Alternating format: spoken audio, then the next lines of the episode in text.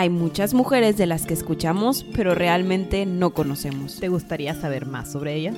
Esto es Cabronas Mal Habladas. El podcast sobre mujeres que dejaron mucho de qué hablar.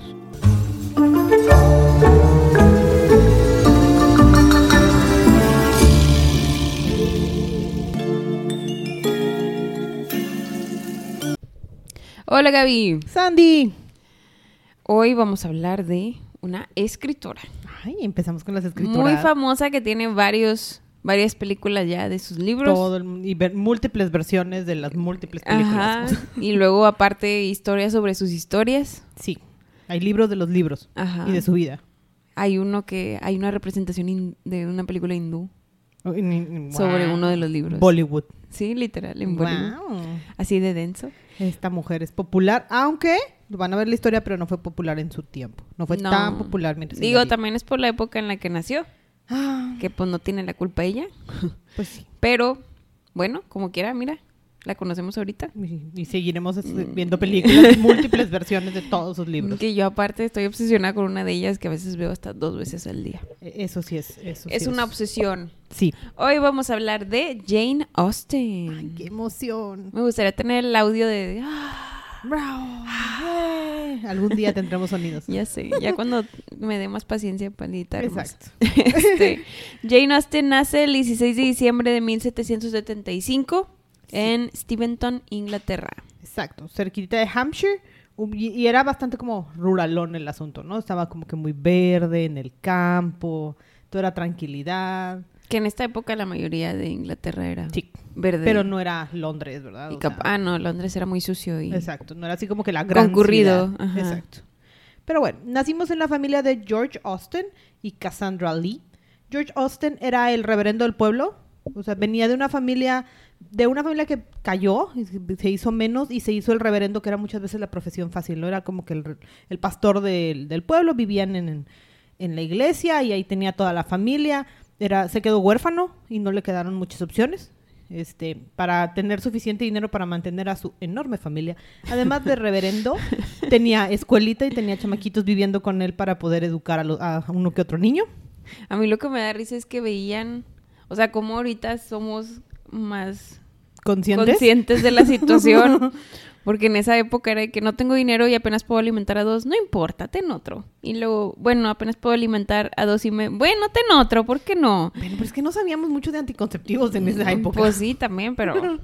y estaba pero- mal. Acuérdate que Dios nos mandó a tener hijos. Pues sí, eso sí. Tuvieron ocho hijos. Exacto. Para, para resumir, este... Exacto. Jane era la mayor. Los otros ahorita van a aparecer alrededor de la historia. Exacto. Y tenía una otra hermana que se llamaba Cassandra. Entonces, ella y Cassandra, mejores amigas. Exacto. Las Forever. únicas niñas de la familia. Forever and ever. And ever. And ever.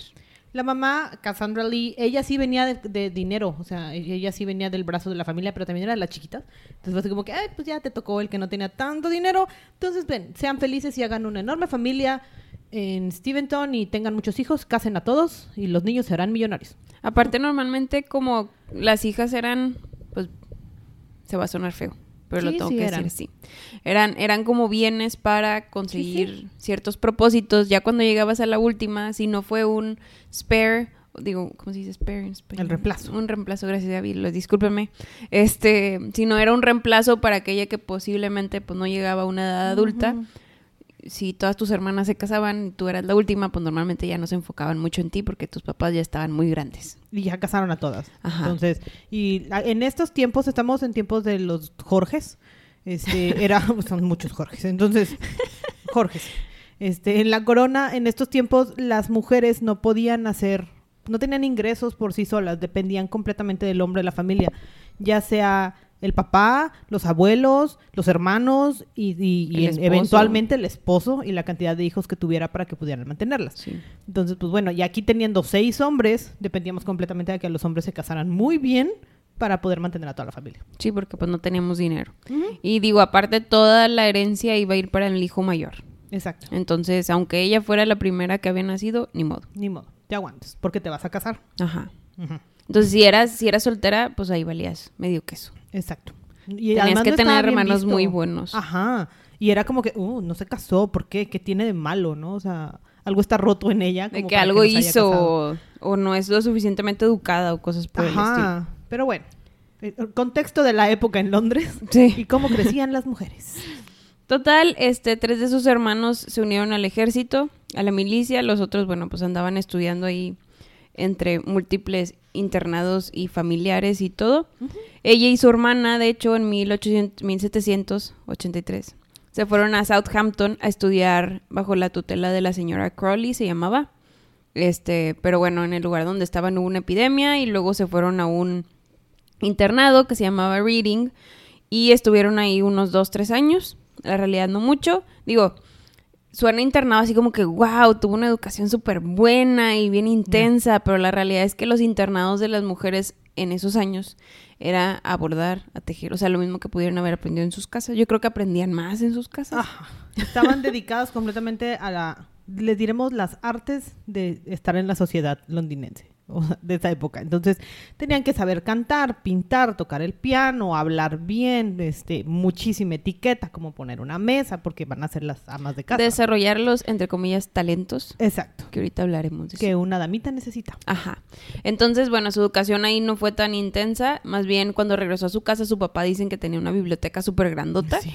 Y que de ahí agarró mucho del vocabulario que luego utilizaría en sus libros, también contexto histórico, etcétera, etcétera. O sea, les gustaba mucho leer a, los Austen. Y era la forma de entretenimiento que tenían. O sea, escuché en alguno de los múltiples documentales que lo que hacían era para ahorrar, tenían una, prendían una sola vela, del cual solamente iluminaba al que estaba leyendo el libro en turno, y todos los demás a oscuras escuchando este, lo que sea que estaban. Era el entretenimiento, nos sentábamos a leer. Y, bueno, sí, por escuchar. eso todos en esta época eran ávidos lectores. Porque Exacto. no, no había nada más Era que la forma de Es entretenimiento. como, es como ahorita las series. Exacto. O el Netflix.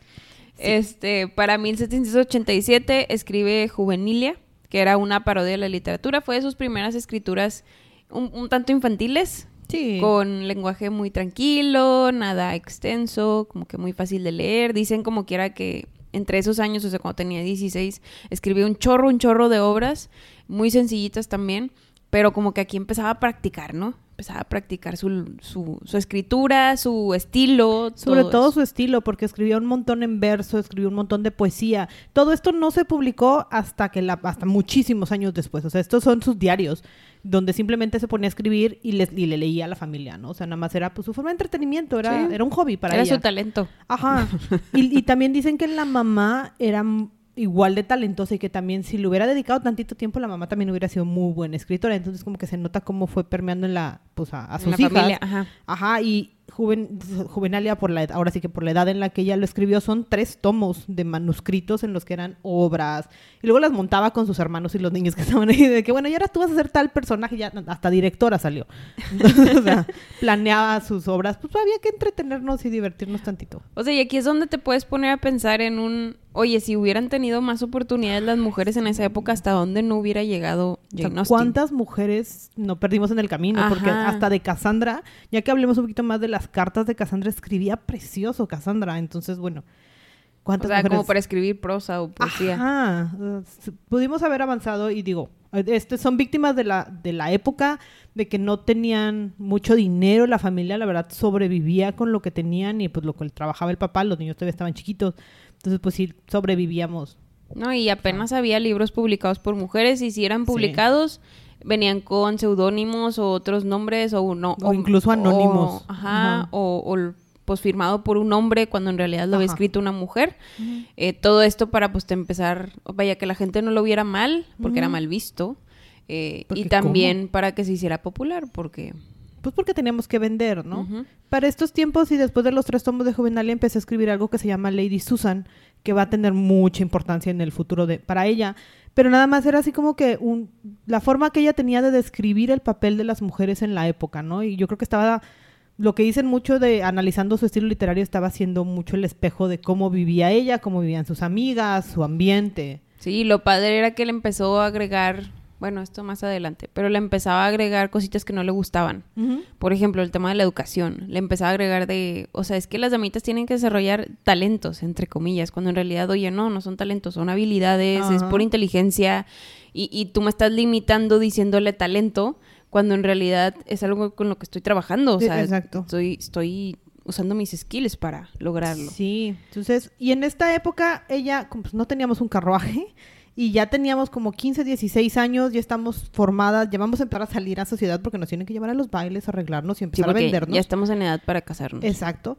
Y teníamos que empezar a conocer a un montón de gente y empezabas a pasear caminando, porque no tenía carruaje. Caminando se aventaba el tour del pueblo de va y saludas a esta señora y luego esta familia y luego este amigo y eso era- esos eran sus días, Literal, imagínense la película Orgullo y Prejuicio. tal cual. Tal cual. Así. Así tenían que ir. Este, durante ese tiempillo, ya que empieza a tener 20, por ejemplo, este, se le conoció un amorío. ¡Ah! Ay, ay, amorío, suena muy Pocos- dramática la palabra. Pocos pero buenos. Sí, le puse no, amorío. Un, sí. un romance, un romance. También, también se escucha intenso, pero romance. Se llamaba Thomas Lefroy, que era pues pariente, porque pues ahí los parientes. Sí, era conocido de una de sus amigas, Ajá. a la que sí visitaba en, una de su, en su rondín. Sí. Y le tocó ir al, al baile, ¿no? O sea, Ajá, tristemente, aunque se gustaban, este, pues Tomás estaba interesado, bueno, no es que estaba interesado, pues tenían, venía de una familia de muchos hermanos, entonces tenía que tener dinero y casarse con Jane, pues no iba a involucrar ningún ingreso, Exacto. entonces pues fue un, ¿sabes qué? Pues no me puedo casar contigo porque pues necesito ingresos para subsistir en la vida. Ajá, se tenía que casar con una damita, con Ajá. dinero. Una mujer que fuera a heredar algo, que le dejara algo a él. Para poder trabajarlo. Exacto. Lo que sí está interesante de esta época son las cartas. En este tiempo Cassandra no estaba tan cerca de la casa porque también estaba en su propio tour. Entonces, este, pues no nos alcanzaba. Pero la forma en la que se escribía de es que lo conocí y es que salí con él y es que creo que mañana me va a proponer algo, pero le voy a tener que decir que no. O sea, la forma, o sea, de verdad, era su mejor amiga. O sea, sí le contaba todos los detalles Sí, sí, sí. de lo que estaba pasando. hasta- o sea, le contaba hasta de sus borracheras. Es como que estoy crudísima, ni modo, pues, o sea, pero pues no va a poder ganar nada. Pues literal, un adolescente. Era hablando adolescente. Con su hermana ajá. adolescente. Entonces, pues estaban bien contentas hasta que, pues bueno, perdimos a Tom porque se fue a casar y pues sí lo volví a ver y lo veía de lejitos y tenía a quien preguntarle por él, pero no podía preguntar nada. Pero es que imagínate, tenías esta, pues chava, ya 20, ya 20 ya te estabas quedando fuera. O sea, ya es preocupante que no te has casado. Entonces ya como que ya veía su vida en prospecto, ya veía como que el siguiente paso en su vida. Ajá. Y luego de la nada que se lo truncaran y aparte sí estaba enamorada, o sea, sí, le gustaba. Sí. Este, al final la tía de Lee Froy se sintió mal y le presentó a otra persona que se llamaba Samuel Blackwell, Blackwell, Blackwell, que también era reverendo, pero este sí no le gustó y dijo, ¿sabes qué? Yo prefiero Este, gracias, no gracias. Gracias, no gracias. Y digo, se ve también en sus libros el como que siempre destaca el amor romántico. O sea, ella, si no te casas por amor, mejor no te cases, ¿no?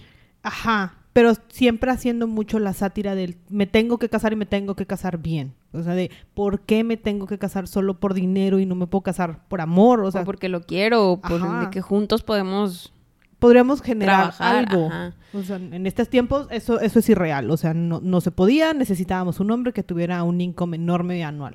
Sí, Entonces, digo, no. tristemente todo era dinero y y estatus social. Ah, Durante estos años empezó a escribir ya más serio.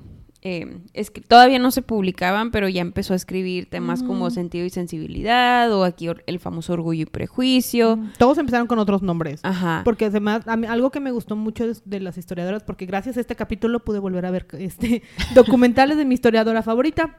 Entonces, detallaba mucho el tema de, es que lo escribía, hacía el primer manuscrito, se lo leía a mi familia, lo tallereaba, así como que quién se ríe, quién no se ríe, modificó esto y hacía el segundo manuscrito. O sea, ¿cuántas veces reescribió estas historias?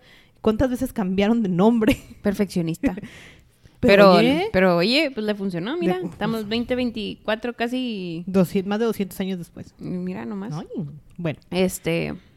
Y bueno, en 1800 se retira su padre de ser reverendo. Este. y se mudan a Bath.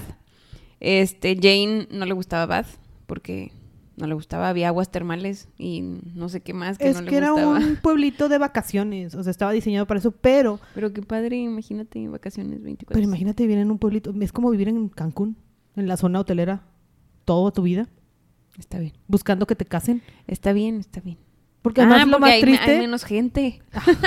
pero también como es de vacaciones va a venir un montón de gente y la escena social es muchísimo más grande y hay más fiestas, hay más rotación, pues. Entonces, Pero es- alguien se la va a llevar. Es por temporadas, ¿no? no Ajá, pero pues alguien se la va a venir a llevar.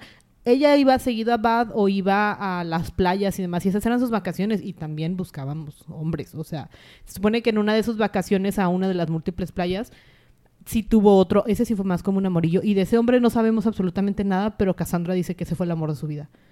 Entonces, pues, Fue muy triste. Pero bueno, a Bad y la, nada que la inspiró a hacer un libro. varios.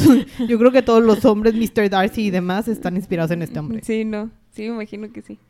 Este, perfecto. Después, para mí, los dos añitos después, en lo que están ahí, pues normalmente cuando estamos hablando de estas épocas y literal pueden ver ustedes la de Orgullo y Prejuicio y ya se de cuenta que es eso.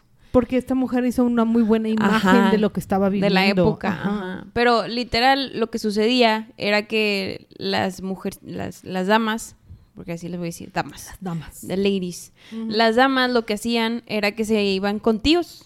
Sí, sí. Entonces, por ejemplo, una temporada me iba con mis tíos que estaban en el sur de Inglaterra por, para conocer gente. Y luego no conocía a nadie, me voy con los que están en el norte de Inglaterra. Entonces, durante un tiempo se quedaron con la familia Big en Stevenson. Y aquí conoce a Harris Big Witter, que también le pide matrimonio, pero bueno, como ella no lo quería, le dice que no. Entonces, Pero oye, aquí está bien curioso. oportunidades tuvo, Esta está curiosa, porque a este hombre le dijo que sí. Pero luego le dijo que no. Ajá. O sea, pero luego se arrepintió porque... Ay, pero luego le dijo que o sea, Gaby. no se casó. O sea, pero primero le dijo que sí y fue como que, pues es que con esto aseguro mi existencia. O sea, para estas alturas yo ya voy a poder dedicarme a Pues pues, que lo que yo ya quiera. tenemos casi 30. Exacto, o sea, tenemos como 28 para cuando llegue esta propuesta, pero al mismo tiempo, durante estos mismos tiempos, ya estaba vendiendo sus primeros este, manuscritos, entonces era como que, que justo acaba de vender los Carrera. derechos, ajá, le acaban de dar 10 libras por su primer manuscrito, y fue así como que, espera, ¿puedo hacer dinero? No, o sea, si me voy por ese lado, voy a tener que empezar a tener hijos, cuidar una familia, o me dedico a mi carrera. Ajá. Entonces, en- al día siguiente le dice, ¿sabes qué? No, no, o sea, no Ya lo quiero. pensé, Lo pensé Ya- con la almohada. Dice mi mamá que siempre no. Y este, lo que Pues no creo que su mamá haya dicho que no. Yo Pues creo no, que pero- estaba muy desilusionada. Pues sí, pero ella dijo, ¿sabes qué? Prefiero mi carrera. En este punto sí fue así como que, pues, además ni me gustas tanto. Entonces, mejor, mejor la No, dejamos. y ya para los 30, ¿para qué andar batallando, verdad? Pues es que ya para, o sea, Aparte que en esas épocas, recordemos, no vivían tan tantos años. no. Este, O sea, de aquí ya sí llegamos como a los 60, pero sí ya para los 28 ya estabas quedada, ya tenías que haber pues ya tenido era al la menos mitad de cuatro o tu vida. hijos. O sea, O es sea, como cuando aquí llegas a los 50 y dices, todavía estoy chavo, pero pues ya me faltan otros 50. Ajá. Allá era a los, a los, a los 20, 30. A los 20. ya para los 25 Es que a los 20 ya, yo ¿qué está apenas estaba viendo qué hacer con mi Ya sé, apenas estaba madurando. Este, total, eh, en este punto es cuando ninguna de las dos hermanas ya se casa. De hecho, Cassandra se llegó a comprometer, Sí, también. eh, pero falleció y quedó muy traumada. Cassandra. Entonces, pues ya, ya na- ninguna se casó y yo creo que ya dijeron, ¿sabes qué? Pues tú y yo vamos a vivir juntas. Este, Pues ya, ni eres mi acompañante de vida. Y algunos dicen que por la forma en la que estaban escritos, ya el, los- el mundo de sobrinos que tuvieron, sí dijeron como que es que parecía que estaban casadas entre ellas, o sea, eran un mini matrimonio. Pero también cuando perdimos a su mamá, como que Cassandra era su figura materna. Entonces, como que era una relación complicada ahí. Pero raro, ¿no? Porque Cassandra era la chiquita. Pues sí, pero... Eh, cosas de la vida. Este, como dice Gaby, empezó aquí a vender sus libros. Primero vende la novela de la abadía de Northanger. Este, y no se publica 15 años, hasta 15 años después, ya que su nombre empieza a ser famoso, pero como quiera lo venden 10 libras. Porque el es- publicista desgraciado le dijo, ay, sí, yo te, la, te compro los derechos y nunca la publicó. Y ella y el hermano estaban presionando de cuándo la vas a publicar. Ay, no, pues te la vuelvo a vender en lo mismo, en lo que me lo costó. Pero pues eran 10 libras, era mucho dinero. Sí. Entonces no podíamos comprarlo. Pero bueno, ya se emocionó porque lo vendió en 10 Porque libras. primero lo había vendido, entonces, pues bueno. Vamos bien. Sí, fallece también su papá y luego pues se quedaron todavía sin más ingresos porque mínimo el papá todavía recibía la pensión de, de lo que recibía del por ser reverendo. Pero aquí sí se quedaron en ceros. Entonces tuvieron que empezar a mudarse con sus distintos hermanos para ver quién las podía ayudar pues a mantenerlas económicamente en lo que escribían y conseguían dinero entre ellas, ¿verdad? Que era muy complejo, estamos, era súper complejo este no contar con una presencia masculina en la familia. Sí, aquí empieza un tour de mudanzas, no les vamos a pasar todas las direcciones, es un tour muy establecido de la vida de esta mujer, pero se fue mudando, se salen de Bath, dentro de Bath se mudan en diferentes zonas de la ciudad porque no les alcanzaba el dinero ni las donaciones pues de los familiares y ya después de eso empiezan los hermanos a decir, bueno, a ver, ¿qué, qué vamos a hacer con estas mujeres? Porque las tenemos que Pero pobrecitas. Porque Sí, no pues, no. tenían como que una casa estable. No. Los primeros se fueron con los que estaban en la marina y luego su hermano Edu- Edward, que era como que el mayorcito de todos los hermanos, los albergó ahí en una de las propiedades en su, vaya, en una casa dentro de su propiedad.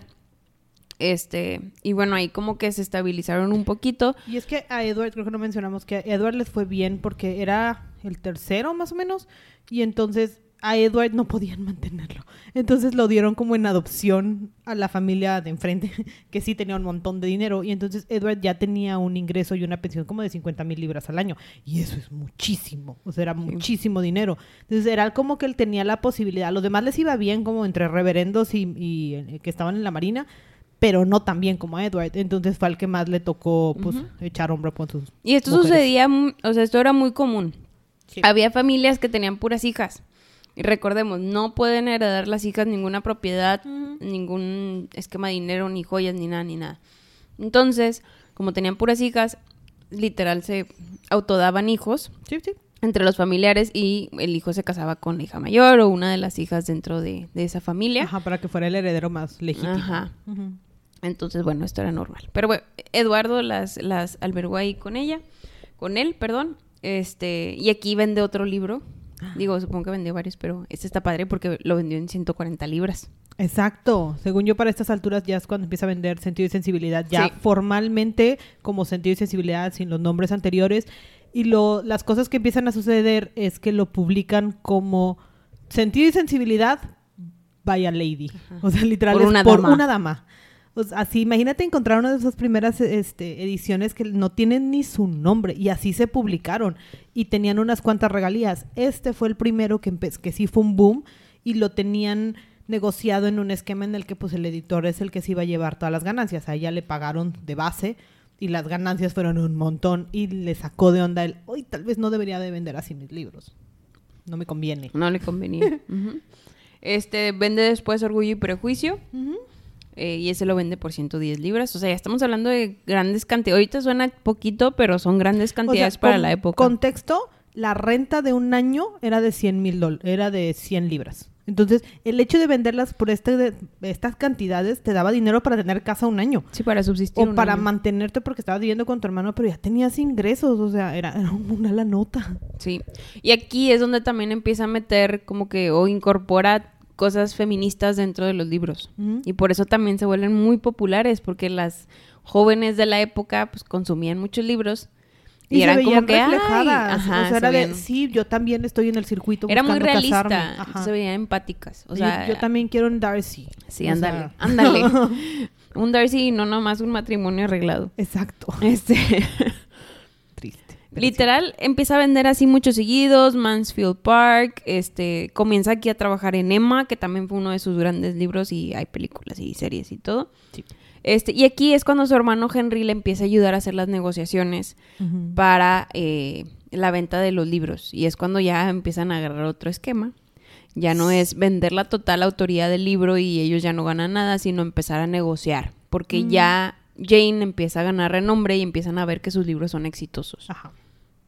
Y había un patrón, aunque no sabíamos quién era la lady que tenía los libros, se notaba que era la misma lady que estaba escribiendo este libro, ¿no? Y ya empezaba ella a darle más curiosidad del cómo puedo escribir mejor, cómo puedo escribir más, y aún haciendo su tour, porque ahorita sí estábamos en la casa de Henry, pero también ya después empezamos a mudarnos de casa otra vez para poder ver cosas, o sea, era tan buena reflejando la realidad que era cuando empezó a, a todo, todo crecía muy rápido. Para cuando publicamos Persuasión, este, el nuevo esquema de negocio no funciona porque Persuasión no le va tan bien. Entonces, De hecho, pierde bien dinero, ¿no? O sea, Pierde la familia dinero. pierde un montón de dinero.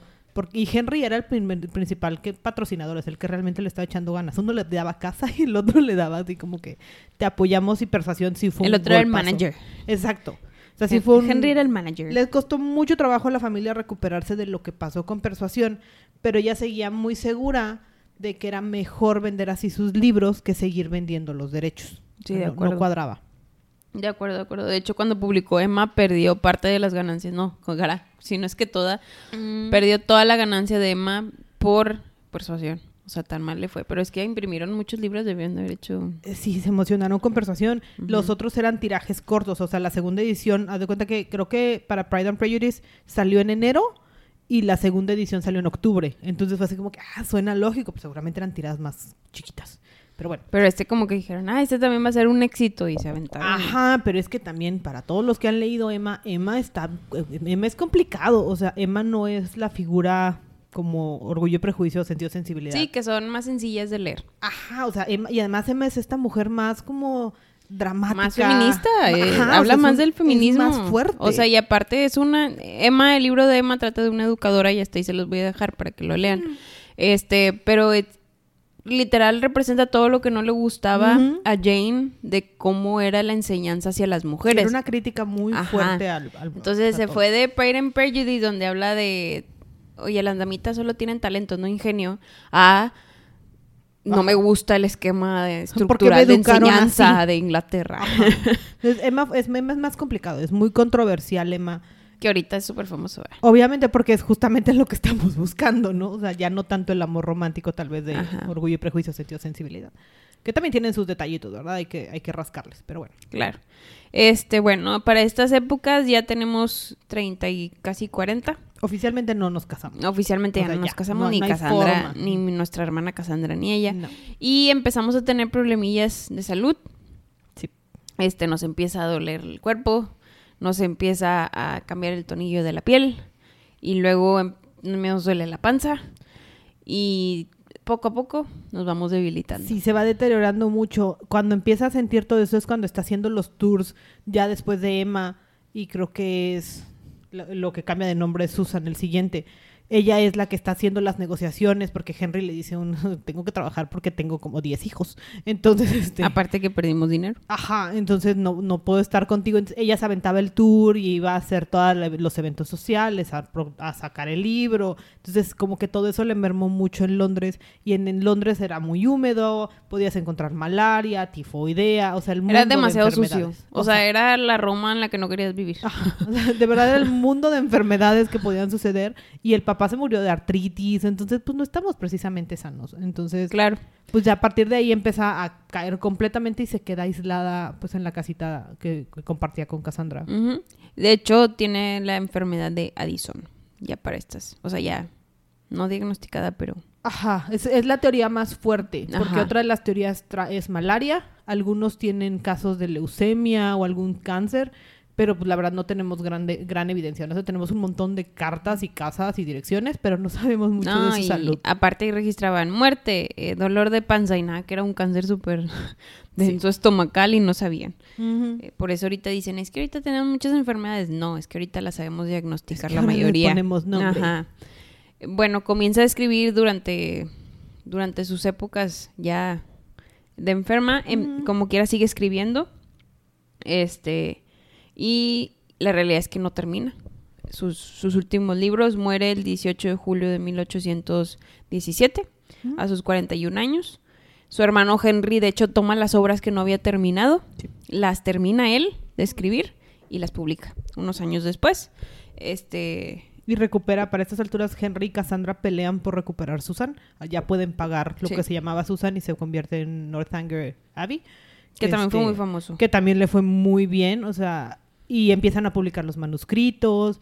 Por estos tiempos, porque ella la, tienen que entrar en Winchester porque es a donde se habían ido para estar más cerca de los médicos, Cassandra empieza a desaparecer un montón de cartas y a los actuales literales, o sea, los historiadores y los literatos que se dedican a tratar de entenderla, eh, de la época sobre todo le reclamaban mucho a Cassandra de por qué quemaste tantas cartas, nos pudimos haber quedado con más información, pero es tu mejor amiga, o sea, no vas a dejar que publiquen todas las cosas que, Que manchen el tu nombre. amiga. Sí, claro. O sea, no, o sea, dejó las que valía la pena que la gente conociera y la verdad, respetable de Cassandra que dijeron, pues qué bueno que protegió a su hermana, que sabrá Dios cuántas cosas dijo Jane, y era libre de hacerlo, era, o sea, así que estaba hablando, era su diario, era su mejor Aparte, amiga. imagínate que haya puesto un chorro de ideas así tipo, tipo Emma o persuasión y, que- que... y que le haya ido mal a los otros libros por eso. Exacto, se quejaba mucho de su mamá y cómo te vas a quejar de tu mamá. Y en todos sus libros, la figura de la mamá es complicada. O sea, no- la verdad no creo, que no y hay la una mejor, buena mamá. la mejor, digo, no es porque sea mi libro y película favorita, pero La mamá de Orgullo y Prejuicio es, es un mock. O sea, es- sí. Supongo que fue su personaje gracioso de... Sí, sí, sí, sí. sí, la, ser un intelectual que nada más se fija en la gente. La burla de las mujeres, de, de las mamás de esa época y no se llevaba bien con su mamá. Sí. Entonces, o sea, la verdad, mis respetos a Cassandra y también gracias a Cassandra tenemos todos los, como que las reseñas de, era muy privada, pero ya que estaba, ya que estaba en confianza era muy graciosa y era muy ordenada. Entonces, gracias a ella sabemos mucho más de Jane Austen. Y no nada más eso, también solo tenemos un retrato de Jane Austen y fue pintado por Cassandra. Exacto. Digo, ahorita hay muchas como que remakes que intentaron pues pintarla como ellos creían que Y era algunos por que descripciones. el clásico de los libros era las descripciones y el que Cassandra dijo, pues, bueno, como que pues, sí se parece, creo. Porque, Pero pues, la realidad opción. es que el de Cassandra todavía existe. Sí. Y está padre, a mí me gusta mucho. Justo escuchaba, ah, te digo, esta historia se llama Lucy Worsley.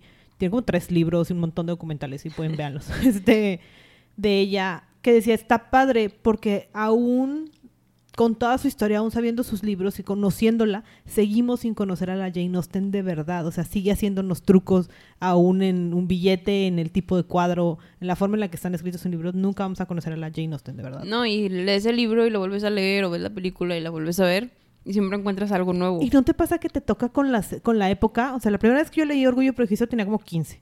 Y fue así como, que, "Ay, mira qué bonito. Lo volví a leer como a los veintitantos y, dije, "Uh, ¿qué está pasando? O sea, esta historia es completa, la, la, la tomas completamente diferente de acuerdo a la época de vida. Claro, siempre le agarras una cosa nueva porque es que son, son historias muy, muy empáticas, vaya. Tienen todo tipo de personajes dentro de la historia que a fuerza vas a empatizar con uno Con de alguien. ellos. Entonces, está súper padre porque o empatizas con la prima que se casó a los 28 o empatizas con la hermanita que se enamoró a los 15 y se la upió o... La O amiga sea, que dijo, te tengo 26 y esto, soy qué edad, me voy a casar con el primero que me diga que sí. Ajá, entonces tienes de todo que, que es muy relacionable y por eso es tan popular al final.